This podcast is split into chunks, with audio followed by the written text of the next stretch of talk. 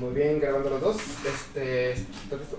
Listo. Muy bien, si quieres, lo primero que puedes hacer es decirnos de qué vamos a hablar y luego ya. este, Bien. incluso si quieres, como aventarnos la importancia del tema y luego ya este, desarrollar un poquito, ¿va? Bien. Pues un gusto estar acá nuevamente. Vamos a platicar hoy sobre la ética en los negocios. Y una primera idea a compartir es que la ética en los negocios hoy es un nuevo paradigma que se viene desarrollando en todos los mercados mundiales.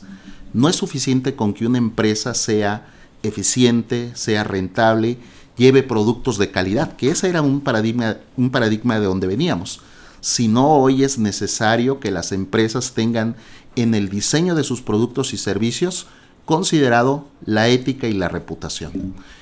Y eso es de gran importancia porque hoy vemos empresas que tienen un costo muy importante en el mercado porque el intangible que sostiene es parte de su ética. Que entonces lo tendríamos que traducir en ¿qué es esto en los negocios? La confianza que tienen los consumidores, la confianza que tienen los reguladores, el gobierno, la confianza que tienen los trabajadores en las empresas. Ese intangible se va formando y se va desarrollando a través de un programa, a través de acciones, a través de decisiones. Y una primera idea es que la ética es un tema que tiene que partir de la alta dirección. La alta dirección tiene que estar comprometida en los programas de cumplimiento, en desarrollar buenas prácticas, en establecer principios y valores que permitan una convivencia adecuada.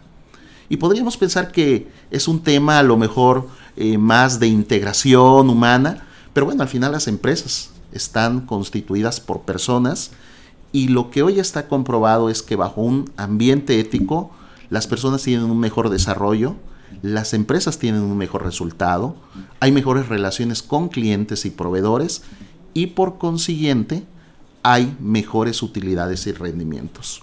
Entonces un tema importante es que la ética es un buen negocio y eso es lo que queremos transmitir. Por ejemplo, temas que nos han enseñado como cuando hay una falta de ética, de principios, tienen un efecto importante negativo en las empresas. Bueno, tenemos escándalos de, por ejemplo, de Facebook, donde a través de una falta de controles de proteger la información de sus usuarios, ha sido utilizada para un tema que no estaba permitido o que los consumidores no teníamos considerado. ¿Qué se ha generado con esto? Pues bueno, cierta desconfianza, no solo a esta empresa, sino a todas las empresas de nueva tecnología, cómo están protegiendo nuestros datos. Eso es un ejemplo importante. Pero hay ejemplos de bancos eh, donde han sido o han permitido prácticas para recibir dinero sin importar y sin verificar el origen de esos dineros. Y hay casos documentados a nivel internacional donde bancos han lavado dinero eh, del narcotráfico o probablemente esos dineros se han usado para financiar actividades ilícitas o de terrorismo. Y eso tiene una serie de efectos porque entonces empieza a generar una desconfianza de los consumidores adicional que a nivel mundial hay regulaciones de los gobiernos que están verificando y sancionando estas prácticas. Entonces, como esos casos eh, son evidentes donde la ética juega un papel fundamental. Por lo tanto, desarrollar la ética en los negocios debe ser una prioridad y debe ser parte del diseño cuando generamos un nuevo negocio. Así como diseñamos el precio, la mercadotecnia, la estrategia financiera, la estrategia de mercados, tenemos que desarrollar también cuál va a ser el modelo y el programa ético que ese nuevo negocio va a tener para efectos de ser exitoso en el mercado. Cerraríamos con el caso, platicando cuál es el caso de México. En México hoy tenemos regulaciones que ya consideran principios de cumplimiento y éticos, como es la ley anticorrupción que nace en 2016 en México y que la ley anticorrupción, la ley general de responsabilidad administrativa, trae disposiciones para los funcionarios públicos, pero también trae disposiciones preventivas para las empresas, lo que se llama una política de integridad.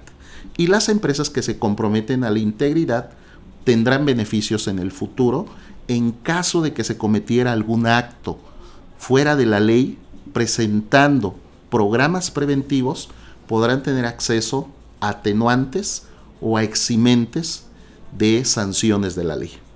Así como pasa en este caso, tenemos el Código Penal Federal de México, ya se establece en el artículo 11 bis y en el Código Nacional de Procedimientos Penales artículos que sancionan la responsabilidad penal de las personas jurídicas. ¿Qué quiere decir esto? Las empresas pueden cometer delitos penales. Y también establece la propia ley que las empresas pueden establecer un debido control. Un debido control es un programa preventivo que fomente prácticas adecuadas, que elimine o que minimice discriminación, acoso sexual, eh, trata de personas, respeto a los derechos laborales, etc. Estas empresas que preventivamente toman estos programas, por supuesto que están sumando para generar una ética adecuada en su organización.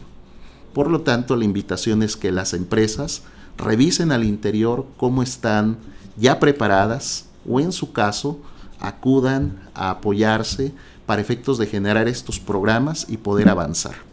Es una necesidad en las organizaciones, es una necesidad en nuestro país avanzar en estos temas. Muchas gracias. ¿Qué, tiempo? Seis minutos. Seis. Seis minutos, está perfecto, lo entendí muy bien. Sí. Nada más, si en el siguiente, nos vamos a quedar ya con esta.